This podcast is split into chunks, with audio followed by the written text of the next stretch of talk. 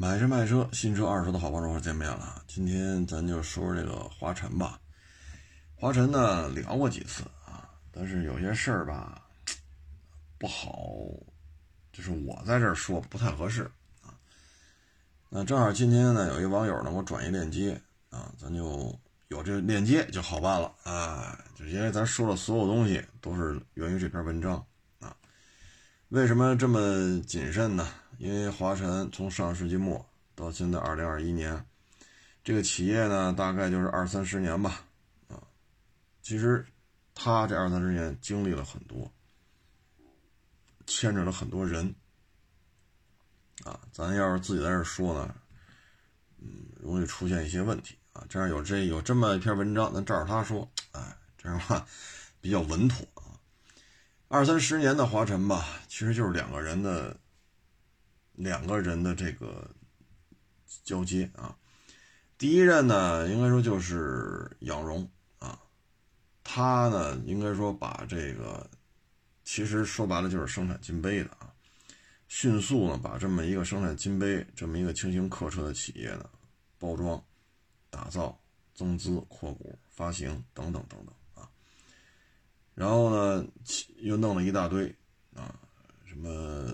英国的罗孚啊，日本的这个海狮啊，德国的宝马呀，啊，法国的雷诺呀，美国的通用啊，啊，所以迅速的就形成了这么一个产业链，或者说汽车小王国啊。金融层面啊，包括那会儿金杯这个小客车、轻型客车啊，在国内的市场占有率，这都是一哥啊。呃，这是一个快速拉升的状态啊，当然其中也有些问题啊。嗯，但是确实啊，就是从八十年代末九十年代初，沈阳这个客车厂，叫轻型客车厂吧，啊，从那么一个破败不堪的这么一个小企业，迅速拉升到，别说国内了，整个全球汽车圈都不得不啊高看一眼的这么一个华晨汽车啊，它也有很多问题啊，呃，但是做的这个。拉升这个过程，这还是值得借鉴的啊。然后呢，这个迅速的就变成了另外另外一位，就是现在已经进去了啊。这位呢是零五年上的是啊，零五年上的任啊，上的任。他呢应该说是怎么说呢？呃，有两个。不不能说有两个吧，有三个，有三个做法吧，有这么几个做法啊，可能值得商榷。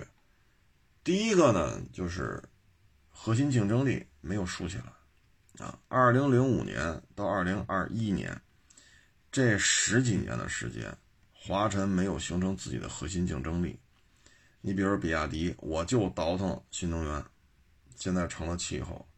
你譬如说吉利，我就。盯着海外的这种收购，收购之后，你像现在，整个吉利旗下的，甭管叫什么名字啊，这各种车型底盘的质感、高速稳定性、高速噪音控制，确实做的非常，怎么说呢？水准提升的非常快。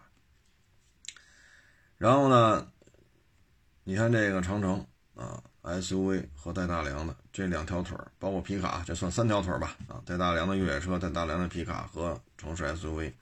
这三条腿儿非常的稳健啊，它就是这十几年的黄金，因为零五年那会儿，比亚迪说造汽车还是一个，呃，怎么说呢，生瓜蛋子啊。吉利那会儿呢，也就是豪情美日走向金刚远景，也就这么个状态。零五年呢，哈佛 CUV 也就是哈弗 H 五刚刚亮相，刚刚从赛佛转成了哈佛。啊，哈，赛佛、哈弗 CUV 就这么一个过渡，所以都是刚刚起步。因为什么呢？你看那会儿的比亚迪 F 三装的谁的发动机？这车前半截像谁，后半截像谁？对吧？你说哈佛 CUV 这发动机是谁？这车又是从哪儿来的？你包括那会儿那个美日豪情转化为金刚远景，金刚又照谁来呢？远景又照谁来？就是这么一个状态，其实大家起也差不多，但是当时零五年的华晨啊，什么雷诺呀、海狮啊、罗孚啊、宝马呀、通用啊，你甭管水土不服也好，玩得转玩不转也好，你手里资源是在这儿摆着呢。啊，可是呢，这十几年过去了，华晨的核心竞争力在哪里？第一点就是你要造什么车。如果说咱就吃海狮了，那行，咱就跟丰田去谈。啊咱就吃丰田海狮的一代一代，咱把品控做好，咱别弄的，好家伙，四万九千八，金杯开回家，这不这不是一个做买卖的一个一个一个一个途径啊！你不能这样的啊！这这这打价格战，这哎呀，四万九千八，金杯开回家，各位啊，十年前就这广告，十年前就这么卖车。品质呢？这么大个一车，奥拓那么大个一车，奥拓和金杯一个价。奥拓虽然现在已经买不着了啊，你看奥拓在二手市场上是什么口碑？质量好，对吧？公认的，甭管原来零点八的还是后来一点零的，公认的质量好。这个级别你找不出第二个比它质量好的车了，公认的。哪怕现在 Suzuki 已经。不玩了，早就撤出中国市场，人不在咱这儿投放任何车型。但奥拓的质量还是有口皆碑，车况好，油耗低，这是人家的状态。那咱这金杯跟奥拓一个价，您觉得合适？就咱有什么说什么，您觉得合适？品质呢？特别是现在，你看。五菱系、宝骏系，人各种好家伙，当然自己个儿给自己个儿标榜我是商务 MPV 啊，什么什么，你甭管他怎么标榜，你看这种车出一大堆，但是人家车没有一个卖四万九千八你什么二排穿张椅啊，三排可翻折呀，啊，三排每一排都有 USB 接口啊，每一排都有空调出风口啊，啊，什么三六零环影，人家不卖四万九千八。所以现在已经过了这个砸价的这个年代，他还在砸价。所以就是什么呢？你的核心竞争力不是在于卖多便宜，而在于你的品质。这是他没有找出自己的核心竞争力来。这个核心竞争力体现在很多方面。第一，你在市场当中，你的特点是什么？比如说，我就做玩这个倒腾电的，跟比亚迪似的。比如说，我的车。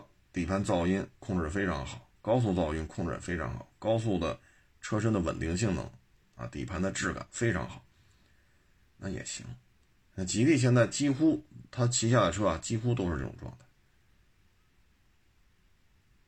要不然你就跟长城似的，我就是 SUV 越野车大皮卡啊，从几万块钱的到二十来万块钱的这皮卡半壁江山都是我的。你既没有核心的产品。你也没有核心的动力系统，你说咱造电池去，这也玩不转；造 2.0T 汽油发动机，这也玩不转。所以你的你十几年当中，华晨汽车的这个这个核心的点体现在哪里？或者说像豪爵铃木似的，我这250双缸，哈，一一年是一二年就就有这车了，到现在啊，差不多十年了，还是这发动机。你爱买不买？你说啊，你这功率重量之比不行，你动力参数这那款性，我就这样。豪爵铃木在二手车市场上，国产的二五零的这些车型当中，国产的二五零啊，甭管是什么跨骑车、ADV 啊什么的，豪爵铃木保值率应该算是最高。为什么呀？质量好，质量好，油耗也不高。骑得住，省心，保值，所以说豪爵铃木，人家是二五零这个排量当中，人家销量最大。为什么呀？就是质量好，所以人家，你得有你的核心的点。但是华晨没有。再一个呢，就是砸低价。他上任之后啊，尊驰哭嚓调四万，本来是一个十大几万奔二十万，尤其是后期出那个一点八 T。那价格相当高啊。早先是二点四三零四 G 六四嘛，那价格相当高，市场是很认的。当时就觉得红旗和尊驰这俩都是高端品牌，结果你这么一玩，怎么办？本来你卖这个价格，在这市场当中是有你一席之地，你哭嚓这么一降，完蛋了。我举个特别简单的例子，你比如迈锐宝，我说这车卖到十二最低配，那会儿一点三 T 嘛，最低配裸车，一大堆网友说，啊，这这说高了，我们这儿十一万五，我们这儿十一，我们那儿还有不到十一，好家伙，这迈锐宝要砸成这个价格了，按咱们正常理解啊。最低配自动挡小天窗六气囊，将近五米长一个 B 级轿车，三厢的啊，那应该脱销啊！好家伙，我这说十二万一辆，我还说高了，还有说十一万多的，十一万的，十万等几千的，好多网友给我留言。哎呦我老天呐，我说那这应该脱销啊，一个月不得卖个三四万辆？你将近五米长的大体格子六气囊自动挡，对不对？你卖的轩逸这个价，你卖的朗逸这个价，你卖的卡罗拉都是人家低配的价，认吗？这雪佛兰迈锐宝的质量比金杯强吧？认吗？不认。你看那雅阁、凯美瑞有这么降的吗？说十万零八千，凯美瑞开回价，雅阁十万零八千，雅阁开回。人家厂家也没这么干，但你看人销量很高啊。迈锐宝砸价砸砸砸砸砸砸砸，现在一个月能过一千台就算成功。所以你这么自降身价没有任何好处，啊，没有任何没有任何好处。本来自主品牌当时啊十几年前自主品牌天花板就是十万，而尊驰做做的比较成功。啊，十大几万奔着二十万做的比较成功，啊，结果你已经突破这天花板了，自己又缩回来了，你说这合适吗？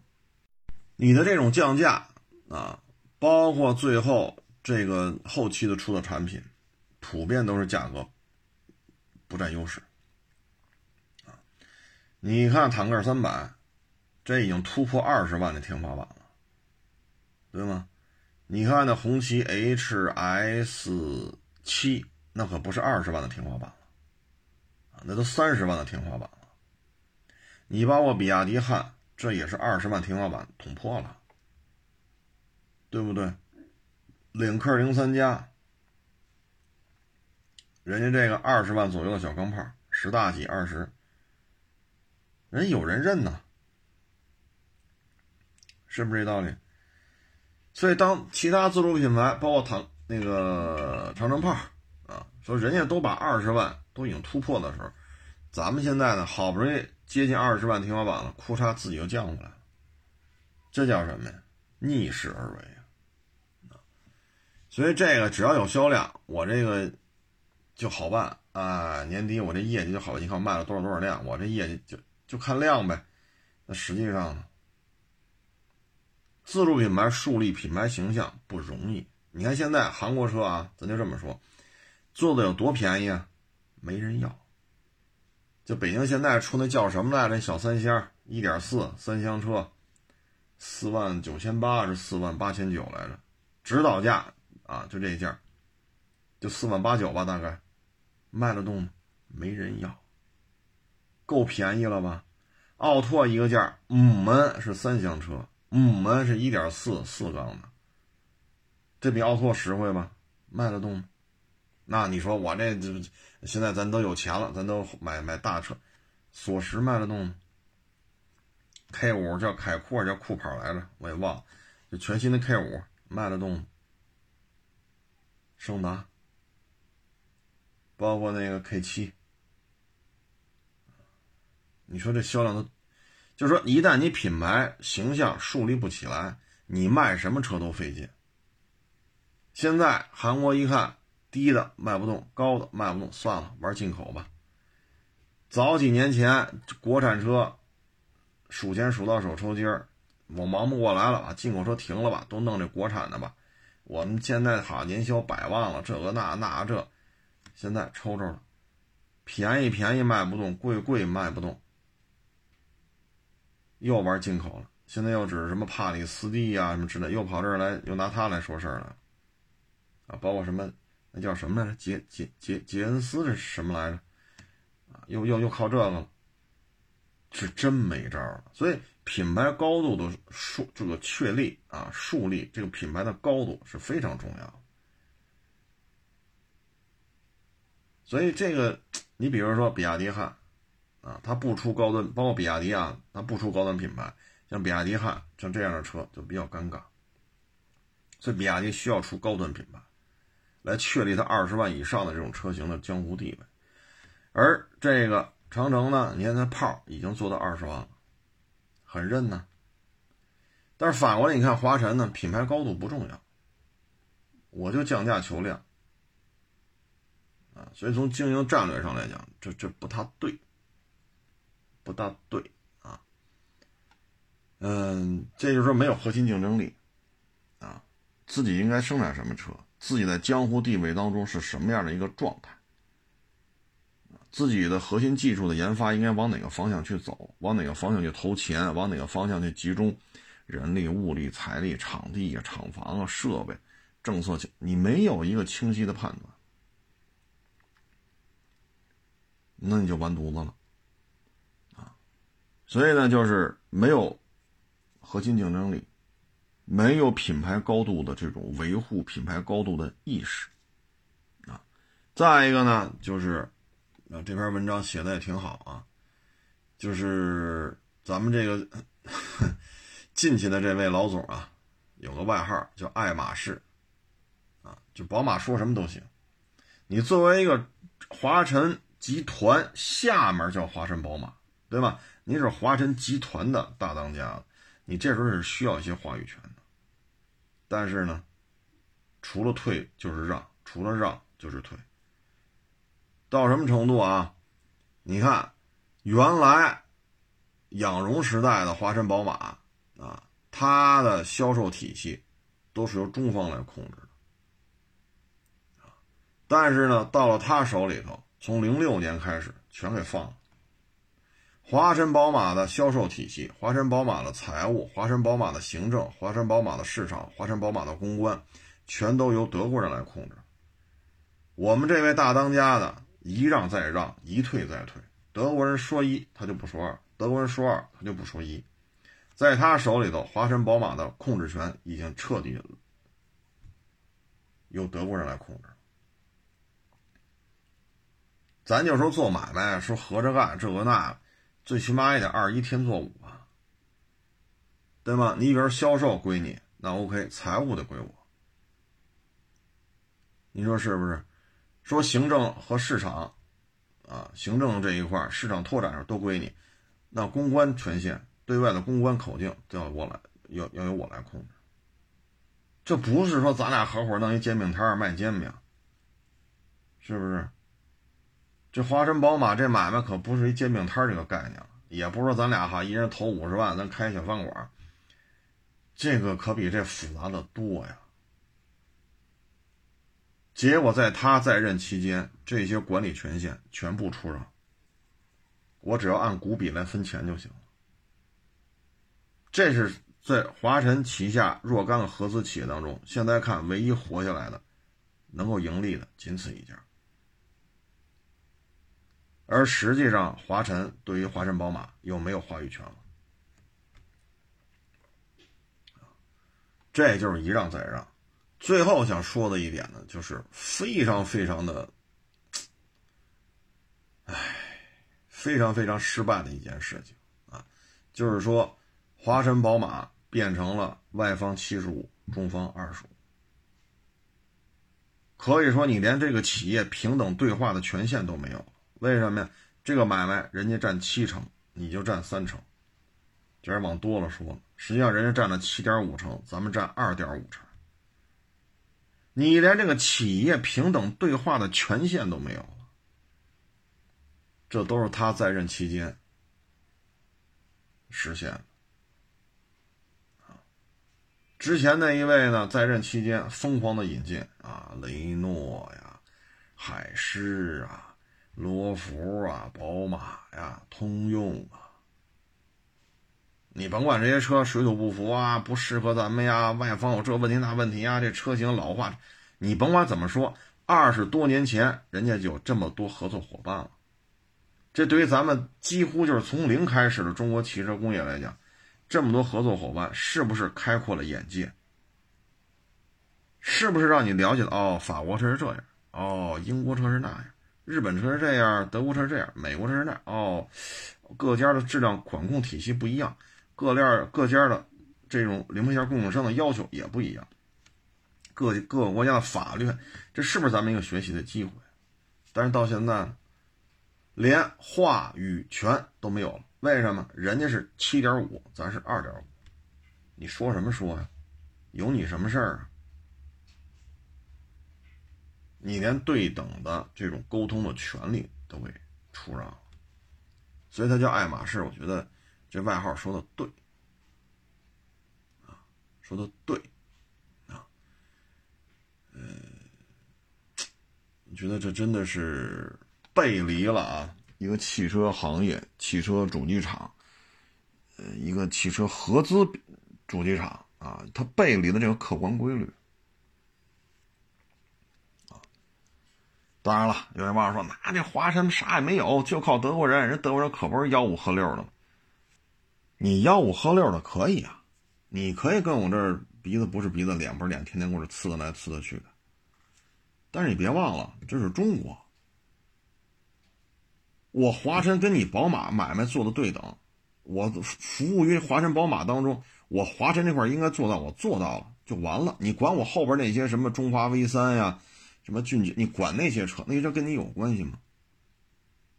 那些车做的好，包括金杯做的好。跟你德国人没关系，你要在中国这片土地上经营，你就得跟我合作，就这么简单。因为什么？历史形成的签约，咱们就是合资企业，我们叫华晨，你叫宝马，咱这买卖就叫华晨宝马，就这么简单。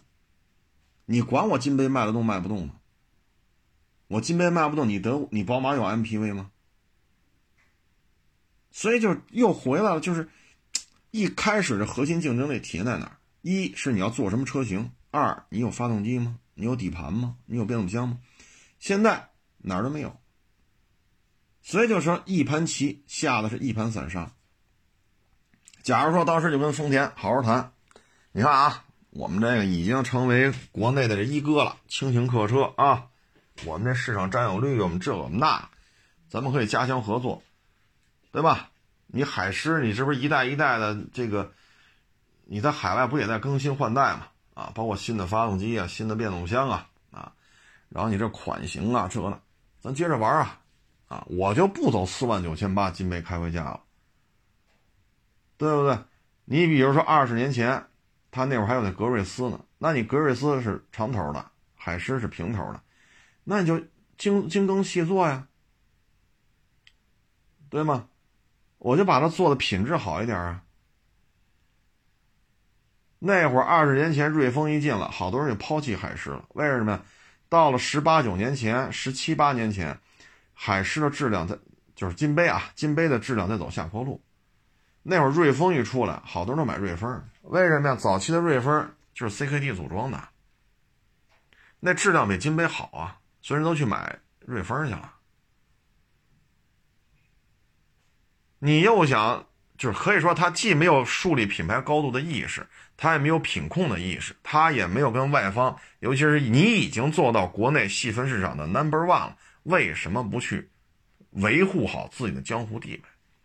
可以说是没有一点这种战略规划的想法。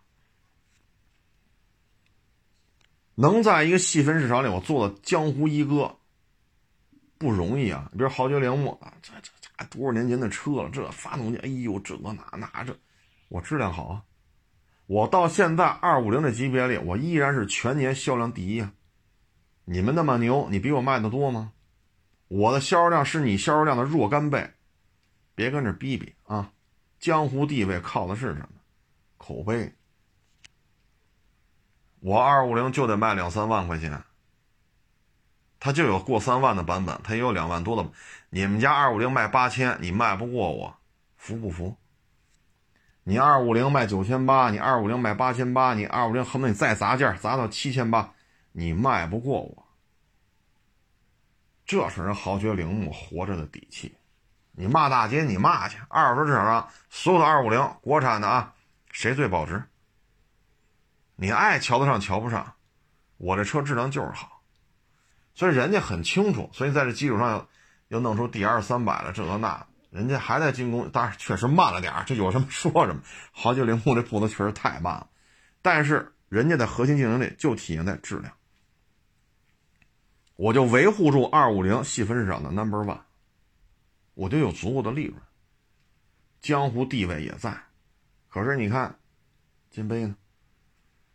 一旦你开始玩四万九千八了，彻底完蛋了。为什么？面的有的是，您这车卖四万九千八。你跟奥拓一个价，你跟面的一个价，大家认为你的车就，对吧？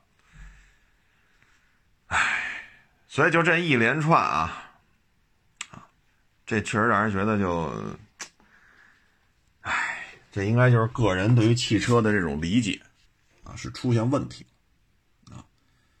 再一个呢，就是这个用人的问题。这个呢，我只能照着这文章说了啊，这多说一个字都会惹麻烦的啊。这个怎么说的呢？就是疏于人才体系的培养，大权集于一身啊。然后旗下几家上市公司的董事长都得是他。但是您对于汽车了解吗？不了解。汽车旗下你有这么多品牌。对吧？中华系列、金杯系列、华山宝马系列，你是不同的车，比如说中华系列，这就是自主品牌，啊，可以出 SUV 啊，也可以出轿车呀。那金杯就是轻型客车系列，这属于商用车范畴。华山宝马呢，属于中高端了，它属于合资，而且是豪华品牌。三波人的市场定位、推广策略、受众面、定价。四 S 的四 S 店店面的服务水准，四 S 店面的建造成本完全不一样。那这需要三波人马去干啊！你这都是干军工，那造航母的和造这个一点五三代军的轻型装甲，这不是一拨人呐，是吧？你说造那运二零的啊，你这边造这八一杠。八一杠是八一杠这波，运二零是运二零，这之间也没法掺和呀。你包括运二零、歼二零、直二零，这也不是一拨人呐。诉求都都能飞，都能上天，这不是一拨人呢。他干他他一拨人干不了这么多东西。你让歼二零，好家伙，隐形战斗机倒腾直二零，他他倒腾不了啊。但是你看他没有人员体系当中。差点意思，啊，差点意思。所以呢，最黄金的这十几年，已经彻底的被他自己给放弃了。我看这篇文章里啊，我只能照着念了啊，这个不能多说。说是这么写的啊，合资品牌的限价要在十五万元以上，啊，防止合资品牌的车型价格下探。因为我们的自主技术、自主汽、自主轿车、自主品牌轿车的技术无法与合资抗衡，所以严禁合资品牌生产十五万元以下的产品。这是他提出来的，啊，唉，没意思了，啊，这真的是没有意思。市场当中做买卖，老得说。行政手段去干预，这本身就不正确，啊！行政手段和市场经济之间，你就靠在行政手段要在市场经济当中，要怎么怎么着，这本身这个想法就是不对的，这想法本身就不对。那你比如说原来啊，这个八九十年代，每个城市都有很多国营的这个商店。每个每个城市都有很多国营的饭店，啊，你叫饭馆也好，叫饭店，反正是都有国营的。那为什么现在几乎就见不到了呢？时代变了，那你不能说因为我这有国营的饭馆，你们这别人不许开，就得是母们要吃饭就得上母那儿吃了，不许你开。你要开也行，炸油条去；你要开也行，你弄那个西餐去，要么弄日料啊，要韩国烧烤去去弄他们。我们炒菜、米饭不允许你做，那你这能行吗？对不对？包括你看啊，多少年前了，那会儿家电卖场嘛，家电卖场的出现，让当时还有很多国营的百货商百货商场特别不适应啊，因为他要拿到最低价，他以非常薄的利润，以非常低的价格在这卖，全是家电。那百货商场不行啊，吃的、喝的、用的。对不对？然后一部分是家电。当时你看苏宁啊什么的，去一些城市开店，当地几大百货商场联名要求用行政手段封杀它，这个那那这。现在看呢？当然了，现在苏宁啊、物美这已经是一个时代，已经哈，咱不说这个了，这是二二零二一年的事儿，咱就说二十年前，当时能用行政手段来封杀吗？是不是这道理？但是你作为一个汽车主机厂，你不说自己弄，还是一味的降价，一味的降价，我都降到十五万以下，我就能活。这天是这么聊的吗？你降十五万以下，你就能活？那现在为什么自主品牌都要奔到三十万了？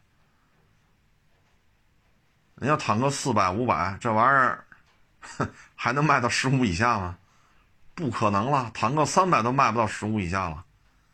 人家大三点零带大梁带低四，好家伙人。人恨不得就得三十万这一块了。你看领克零三加，这也卖到十万十五以下。人家四四驱高性能，人就得卖到十大几奔二十。你包括比亚迪汉，就得卖到二十多，那也卖到十一二去。所以从观念上看，这就是有问题的。啊，这个观念上的，哎呀，反正，唉。咱们现在呢，就是一些技术型企业、大工业、重工业啊，大资金啊，人员密集，技术的门槛非常高，技术的连贯性，就是说你五年前的决策，对于五年后的市场，对于五年后企业的发展是有至关重要的这种前瞻性的。像这种企业就应该是什么呀？内行领导内行啊，而不要说。这种说您原来这级别够，啪就调过来。你看，华晨现在成什么样了？手里边多少多少把好牌，雷诺，当然这确实水土不服啊，事实已经证明了。丰田海狮，这不是一款好车吗？这玩意儿全地球你说哪儿没有卖的？哪儿都卖的挺好的，怎么到咱们这儿就给做砸了呢？就非得把它弄到四万九千八吗？这玩意儿在日本本土也卖不到这价钱呢。那你为什么新车就做到四万？这这还有品控吗？说宝马这咱说半天了，咱不说了。罗孚，其实现在成荣威了。那好歹一年卖个小几十万辆是没问题。咱们这为什么当时？哎。包括通用，现在你看上汽通用，对吧？卡迪、别克、雪佛兰，一年差不多是百八十万辆。假如说华晨这一块啊，华晨通用，咱别说百八十万辆，一年生产二三十万辆，这是不是也挺好的？假如说啊，比如卡迪、别克、雪佛兰。这仨品牌，假如说有一个品牌给你通用了，啊，不是给你这个华晨了，是不是混的也比这强？像雪佛兰当时那个开拓者，还有雪佛兰皮卡 S 十，假如这么多年你华晨、雪佛兰如果能做成气候呢，是不是也比今天强啊？所以你这一手的好牌。啊，我就特别不能理解，就为什么不去跟丰丰田谈呢？这种轻型客车在国内到今儿都是销量很高的呀，东风风行、瑞风，是不是？你包括五菱宝骏也在往往大了做，那咱们为什么就不能坚守住呢？你跟丰田从三十三十多年前就开始合资，不能说合资，就说合作吧。二十多年前，当时的金杯啊，就能卖到二十多万，散件组装啊。你说这最后怎么就混成这样？这是一摇钱树车型，是不是？就是外行领导内行，就会出现这种问题。再加上这个，是吧？你比我明白，您一说我也听不懂。我这么我这么高级别，你说的我都听不懂，那我这脸往哪放啊？他不去考虑说，物尽其用，啊，这人应该放到哪儿才能发挥出最大的效能？你看奇瑞，虽然说经营上确实有一些值得反思的地方，但是你看国内的万里扬自动变速箱，这就是奇瑞当时的自动变速箱研发团队啊。啪一出来，你看看现在自动变速箱，人家做的有滋有味，这是谁当时建立的这个项目？这不是人奇瑞当年大当家的干的吗？人奇瑞大当家的就是一汽当时的车间里边的一个小非常小的一个负责人，但人家是技术派。你看人家万里扬现在自动变速箱，你能说没有人奇瑞当年说栽的树，现在您这边来乘凉来吗？你包括那个发动机啊，当时奇瑞 QQ 零点八、一点零、一点三啊、一点一。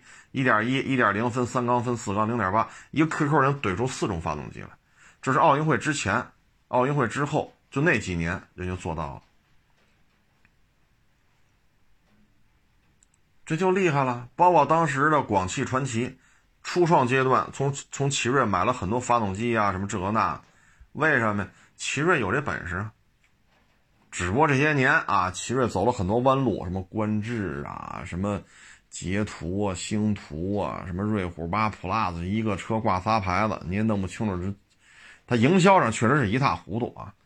但是奇瑞做发动机、做变速箱、做底盘，人有人家的传承啊，人家的人员梯队建设啊，人确实有他自己的功效。只不过呢，可能在一汽呢，也是。不用发愁这个那个，你就搞搞项目就完了。到了奇瑞呢，可能整个安徽省这是一个非常重要的项目，啊，方方面面政策给很给很多。他呢就老是我就搞闷头搞技术就行了。他缺乏什么？缺乏对于市场的反馈。那为什么吉利、长城、比亚迪市场反馈就这么迅速呢？你看那三个大当家的当年怎么起的家？可以说，在市场当中啊，是挨了一一身的剐，啊，打的是 鼻青脸肿，啊，你看那吉利大当家，当年骑自行车给人拍照，服务态度不好，出来时间短就挣不着钱，就天天一大早就得来骑着自行车拿那景点相机给人拍，服务态度得好，客客气气的，拍照技术还得练好了，让他给人洗出来，把照片邮回家去，这。没有市场接触，没有市场的服务态度，他能活下来吗？包括后来造那个什么冰箱零配件，呃，家里装修的那些装修的这些东西，包括摩托车，这都是在市场当中，什么挣钱干什么呀？他才能活下来。你包括比亚迪这个大学毕业，穷人家的，这是这么多成功人士当中啊，比亚迪这当大家的是为数不多真正的穷人家的孩子，怎么能混到今天呢？技术得有，市场得有，政策得有，资金得有。求爷爷告奶奶，要没有当时深圳，我忘了是深圳的区长还是深圳那个市里边的领导了。一看，小伙子人不错，项目也靠谱，就缺这几百万。行了，我们政府担保给他贷。要没有当时深圳这个当时是我忘了是区里边领导市里边，没有当时说保他，给他政策，给他钱，所以他对于市场的反馈。是非常敏感的，上电池是他的创意，是他做强做大的，包括后来被专利战，啊，专利扼杀、专利绞杀，最后他也能活下来。人对市场是非常熟悉的，包括后来意识到汽车，啊，力排众议，当时很多合作伙伴都不反对，咱做电池很挣钱了，为什么干汽车？谁都不懂，非要干。现在你看看，比亚迪汽车的覆盖面很，他们当时都在市场当中啊，可以说被谁都可以把他摁在地下摩擦，谁都可以过来给他俩嘴巴，谁都可以过来骂他两句。你像长城这个也是啊，这当年是倒腾汽车。啊是是是，修汽车也好，倒腾汽车也好，自己出汽车也好，试来试去，试来试去，最后发现了，弄皮卡挺好的，然后就长城迪尔，再后来又推出了赛佛，啊，当时还有赛影、赛佛什么一大堆，这赶上了，立住立立住脚了，哎呀，终于能喘口气了，啊，总算有一个销售量的上升期了，然后又出了哈佛。CUV，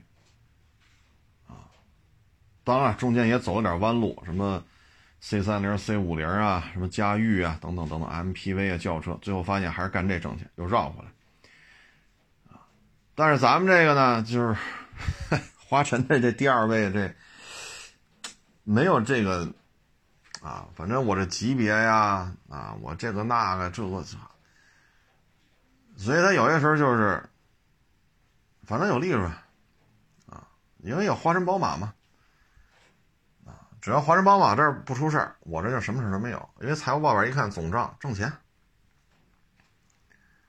至于说搞一批人，弄一笔钱，弄块地，去给我弄发动机去，失败了怎么办呢？对不对？我什么级别？我退休得什么级别？你看他想的是这个。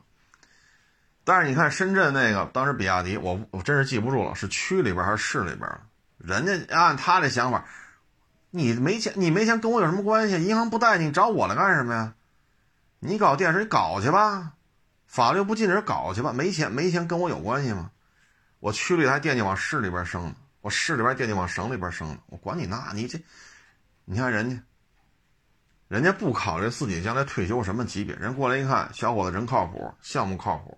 确实要干这事儿，这个技术呢，听了一下你的这个介绍，有发展。说行，政府做担保，把钱给他，非亲非故啊，这不才有今天的比亚迪吗？所以这个，唉，唉，这说什么好呢？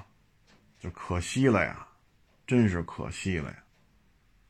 手里边这么多这么多把牌，咱们假设啊，当然假设已经不成立了，因为这二当家都进去了。咱就假设啊，当年咱跟这个丰田海狮这一块继续谈合作。假设除了华晨宝马，还不还有罗孚啊、雷诺呀、通用。假设啊，雪佛兰留在华晨了，别克和卡迪归上汽了。那咱就吃雪佛兰，一年差不多也能有个二十万辆。那那有这二三十万辆，咱是不是，咱小日子也过得去，也是一个项目。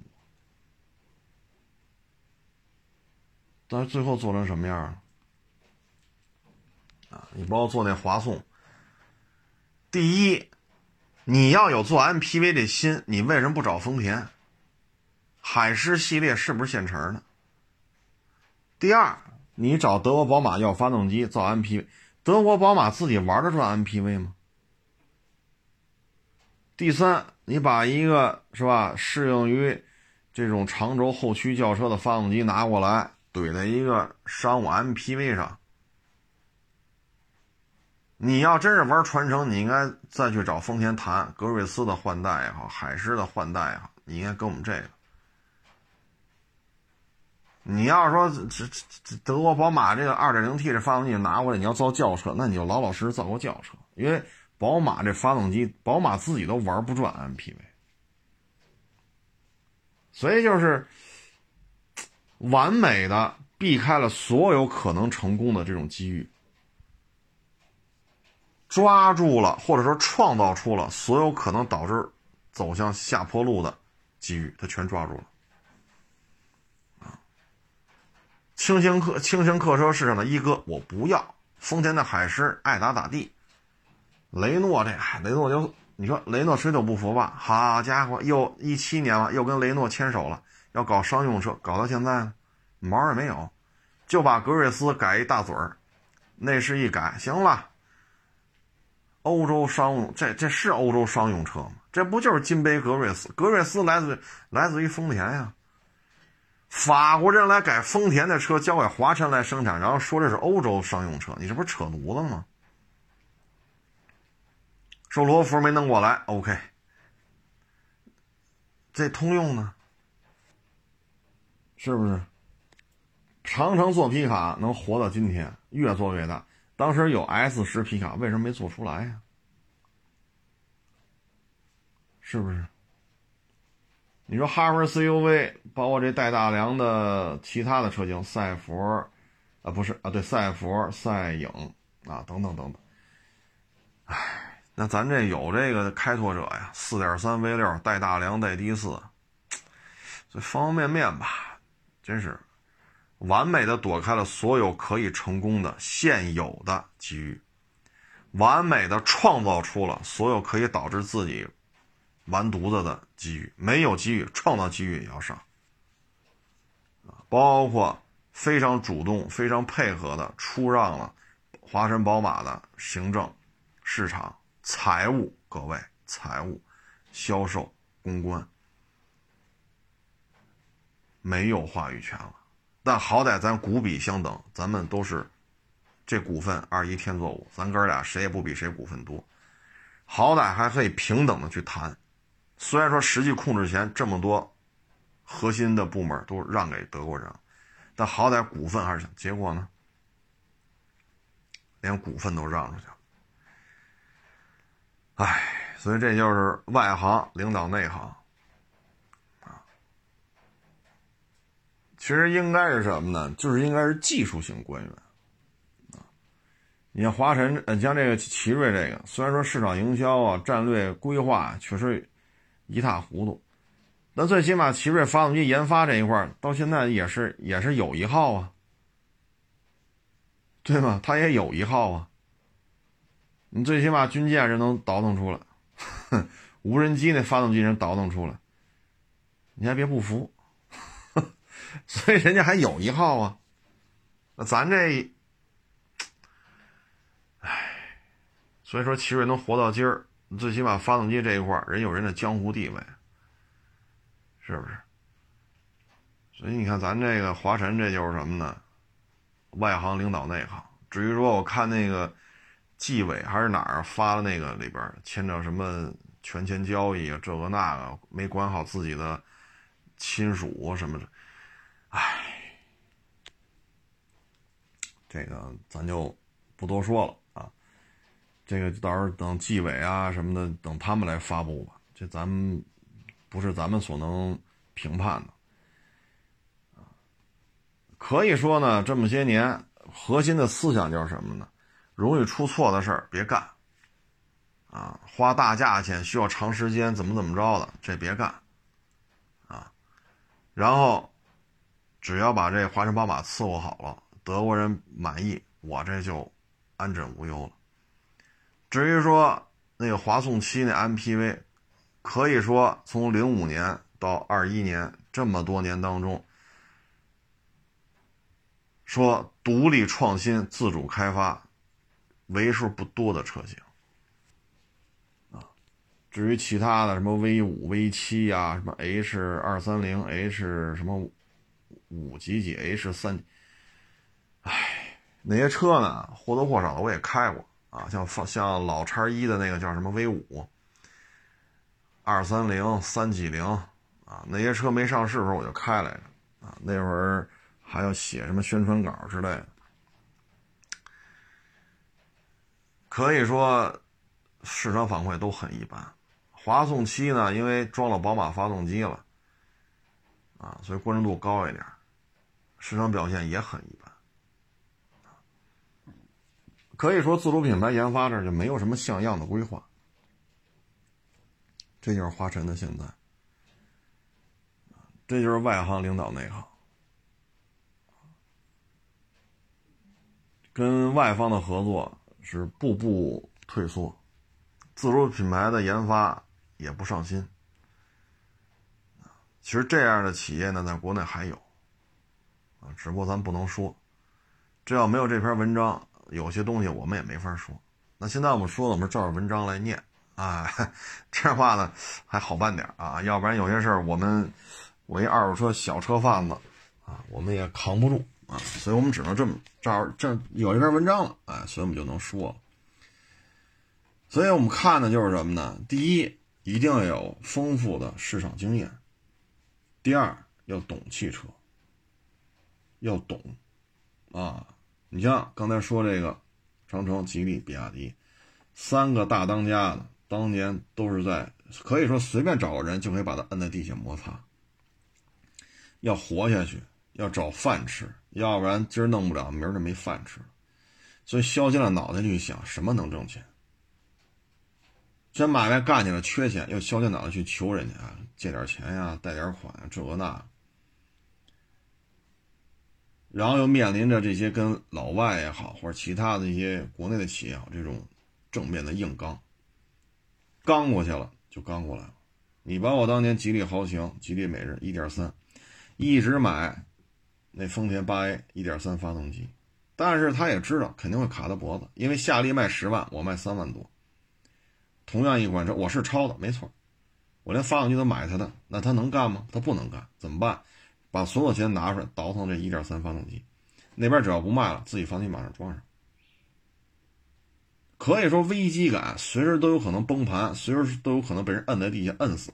这种危机感一直伴随着他，他得活下来。但是咱们这属于一步一步一步一步，哎，这个级别再升那个级别，那个级别再升这个级别。所以才会提出来说，合资品牌价格不能做到十五万以下，然后合资和自主要井水不犯河水。就是你手里守这么一大摊买卖，居然能说出这话，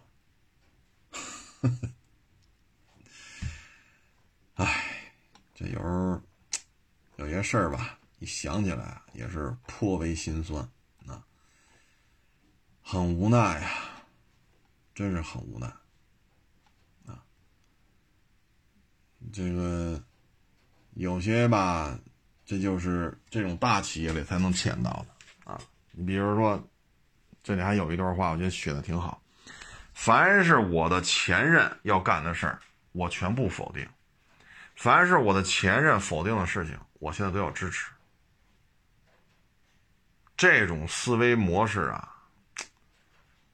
真的不适合在中国竞争这么激烈的汽车市场当中由他来做掌门人。这种思维模式适合换个单位，啊，旱涝保收啊，跟市场没有那么多的接触啊，你上那儿干去合适。到时候混到级混到年龄了，到这级别了，回家了就完了。啊，说这这一换人啊，前面支持的我全反对，前面反对我全支持，完蛋。但凡这么干的，就是完蛋。他把一个金杯叫沈阳轻型客车厂是叫什么来着？八十年代末啊，或多或少的啊，然后怎么介入这个那，到了两千年初的时候，已经做到多大了？他做的都是错的吗？他做的都是错的，那你还抽抽，还弄回去？就那沈阳轻型客车厂。你也别别生产丰田的这个，咱们叫金杯，你也别生产，你还倒腾当年那些沈阳轻型客车厂出那些小面包，你倒腾那得了。所以这个，哎，很常见，啊，很常见，有些事情不是咱们所能解决的，这就是现状，啊，就跟各位做一个分享吧。哎，真是蛮痛心的呀。真是蛮痛心的，因为受损的是受损失的是咱们呀，不是老外啊。老外，你像奥迪，没有中国市场，奥迪算个屁呀！就因为有了中国市场，奥迪一下子成为了 ABB 啊啊，或者叫 BBA，成为德国三大。要不然人家就是奔驰、宝马，宝马、奔驰，德国的豪华车品牌就这俩。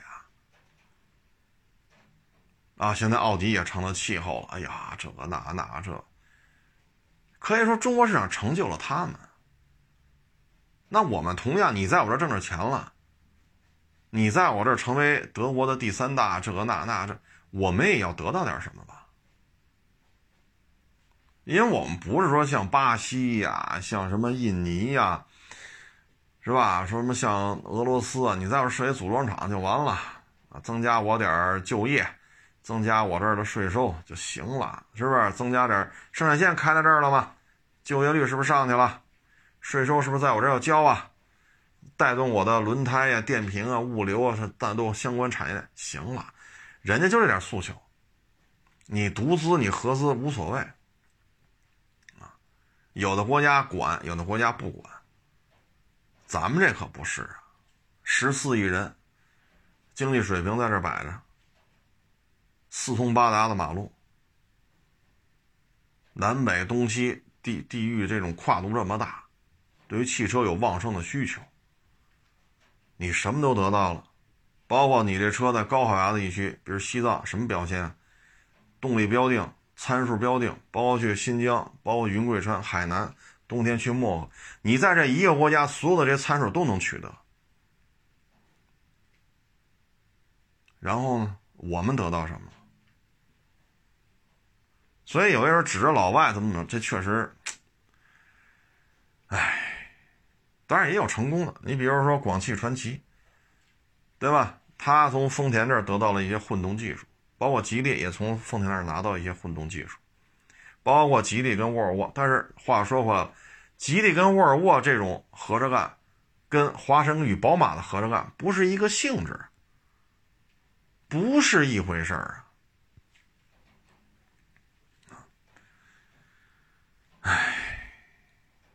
还不错吧？现在国之命脉，比如说这军用卡车，比如说昨天咱说那一点五吨那个猛士，啊，相当于三代军一点五吨轻型载具，还好，这些都是咱们这个能控制，啊，包括这各种卡车，啊，像门桥系列的解放卡车，咱们也都做出来了，不再像过去了。说买个拉大炮的车都得上外边买去，那会儿弄了好多法国那个拉拉大炮的卡车嘛。那您您您炮兵拉拉这些大炮的，倒是没有自行火炮啊，咱们都是拿卡车拽着。你连拽这些大炮的卡车都要从国外进口，这打起仗来可怎么办呢？你这些你卡车需要不需要保养？需要保养，零配件哪来？自己生产不了。真打起仗来了，还得上欧洲买去，来得及吗？所以这就是这就是国之命脉啊！所以为什么后来卡车这一块抓的比较紧啊？对吧？包括现在你看什么自行自行就是轮卡车炮，自行卡车炮，啊，这就说明你卡车底盘得合适啊，它不像铝钛式自行火炮，好家伙，四五十吨，这这。这这公路上对于马路有有有损害，速度又慢，这那造价又高。当然它有它的适应的战场，啊但是很多时候呢，卡车炮更灵活，跑得快，能开到一百多，啊，火炮口径也不大，一般都是幺二二的多，幺二的、幺零五的，卡车炮，哇，往这一开，液压支杆往这一撑，参数输进去，哒哒哒哒哒，打几炮，赶紧跑，跑得也快，灵活机动。啊，虽然说没有全装甲炮塔了，但是造价还下来了，速度还快。这要不是卡车这块抓住了这些东西，怎么搞？是不是？所以有些核心的东西啊，就像咱们昨天说这摩托车，咱们也举了例子，说一万，说调部队是一万个一万一万人的部队，从大西北调到大西南去，啊，调调到东南去，从西北调到东南，骑摩托车去啊。给你发一万辆摩托车，你一万个人骑一万辆一万辆摩托车去吧，不现实吧？要么走火车、动车啊，一列车一列车到那儿去？要么走运二零、运八往那边拉。所以摩托车现在搞得就慢，这么多年搞不上去，它跟这是有原因的。汽车工业呢，可以说，哎，哎呀，技术流派啊是最重要啊。这个官僚体系的做做技术门派、技术流派的掌门人，他是有问题的啊。你说比亚迪的，你说这吉利的，这当年都不是汽车专业，说或者说干汽修的出身，不是，都不是。但比亚迪和吉利呢，人家在市场当中一点点刨食一穷二白，最后做这么大，可以说每一步都在想怎么活下去，每一步都在想怎么能多挣点钱。要资源，要要资质啊，要融资啊，哎呀，这个那求爷告奶奶。包括那会儿吉利说没有没有那个生产资质，生产出来的车当地卖，哎呀，绞尽脑汁。这儿有一壳资源，那儿可怎么弄过来，我这车才能全国销售？卡着呀，这真是很难呀。你包括比亚迪那那那那大当家的，最后把那西安是西安秦川吧，应该叫，把它收购了。一开始那弗莱尔也不会弄啊，干脆奥拓加长吧，不都嫌小吗？弄一弗莱尔，就是奥拓加长版都不认。哎呀，干脆造轿车吧，微型车还是不好使。最后前半截花冠，后半截三厢飞度，然后发动机整一三菱的，这算是。活下来了，当时有多难每天都在想明天吃饭能不能吃得上，下个月工资能不能发出来。所以这些问题吧，哎，现在说这也晚了，哼华晨都混成这样再也没有这种黄金发展的十几年、二十年的这种黄金期了，没有了。没有了。说现在在搞一赛佛，他家伙这长城当年是搞赛佛去，我也搞，照着赛佛来。各位，没那个机遇了，历史不可复制啊。包括六月份吧，也是另外一个，也是做二手自媒体的，他手底下人找我来聊了，说一直靠讲课过日子。我说十年前你讲还行。我说你们老大都多长时间不验车、不收车、不卖车了？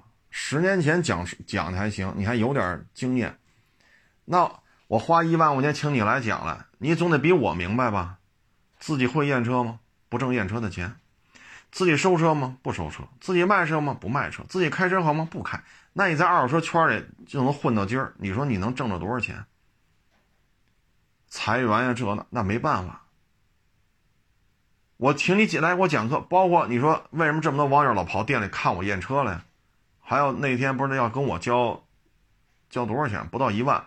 我说算了，你来看不要钱，赶上饭点我管你饭，就是盒饭，我吃什么你吃什么，你愿意看就看。说今儿赶上有车验，咱就咱就验。今儿没事干，咱俩搁这吹牛逼，对吧？我一分钱不要你的。为什么有这些网友愿意过来看？还一上岗着拿钱要过来看，因为你天天在这干活。我说十年了，我说当时要是挣验车的钱呢？假如说五百一辆，上午一辆，下午一辆，一个月三十天，你干二十五天，一天一千，你月能挣两万五。我要放在十年前，一年你能挣二十多万，对吧？你要干到现在，手里也有几百万了，那为什么不干呢？就觉得讲课省事儿。西服一穿，哈，领带一打，这那那这味儿瓦味儿啊，PPT 一放啊，早些年还还还还黑板呢。我说我说晚了，二手车高速发展那十年你没赶上，现在已经到了一个比较萧条的状态。我说有点晚了，你说现在裁员了，不好不好过了，讲课没人请了。我说那换了我，我也不请你啊。你最起码你在干呀，你也不干，你说你跟我这讲，你你你讲十年了，你说验车的钱挣不了，收车的钱挣不了，卖车的钱挣不了，开店也开不了，你还讲个啥？我说你跟我聊，我我我说话难听啊，咱不怕驳面子，说我咱说话他妈的不招人待见。我说的是不是事实？我说那我也没办法，裁员就裁员吧。这这个这个行业就是，就跟做饭似的，您都您都十年不做饭，你还还花钱，还要开一个厨子培训班，你那锅、炒勺、灶台您都不接触了，十年不接触了，你还要办培训班，一年两年行，时间长了谁听啊？是不是这道理？我教你应该怎么做车行，我教你应该怎么做这，我教你做吗？你不做，这黄金十年结束。当然了，我这么说啊，又得罪人，但说的确实就是实话。我跟他手底下人也是这么说的，我说别嫌说话难听，但我说的就是实话。我说现在的时候再不行，回来咱看看是不是二手车鉴定啊，或者说收车。我说这不是不可以，什么做都可以，但是那十年高速发展。过去了，啊，过去了，所以你就知道我有多多多讨人嫌了吧？所以你就知道为什么我 A 二的驾照，我开个十三座的那个丰田海狮拍视频，就有人要举报我，啊，说我准驾车型与实际驾驶车型不符，还要就想办法啊，能不能把我给拘留了？为什么呀？我就是一讨人嫌的主，啊，多少人盼盼着我出事儿，为什么说话呀 不爱听啊？他有些人就不爱听啊，没办法，这说的确实就是这么一个现状。反正人呢就活这一辈子，十年过去了，都老了。我现在在舔着脸说自己十八。那做节目说没问题，九七年出生的，今年十八，我就这么说，也没人跟我较这劲。但实际上自己是老了，我老了，他也老，我老了，你也老了，咱们都老了。十年过去了，啊，所以不爱听就不爱听吧。但我说的是是是事实。当时你要干呢，接着很累啊，这么热的天，露天验车去。说零下十七八度，西北风刮着，露天验车去，全国各地跑。原来我这这活我都干呢。一得挣钱呀，对不对？二呢得丰富自己的经验。你就在北京晃荡来晃荡去，中国那么大，我也想去看看。所以你看，我背着包一个人，天南海北的去给车行淘车去，给网友淘车去，给车行验车去，给网友验车去。这当年这活我都干了，我吃了这苦了。对吗？所以有些事儿吧，哎，活着就好，活着就好啊。所以我这人就是讨人嫌嘛啊，所以多少人盼着我他妈出事儿啊，哎，干好自己的事儿吧啊。欢迎关注我的新浪微博“海阔试车手”微信号“海阔试车”。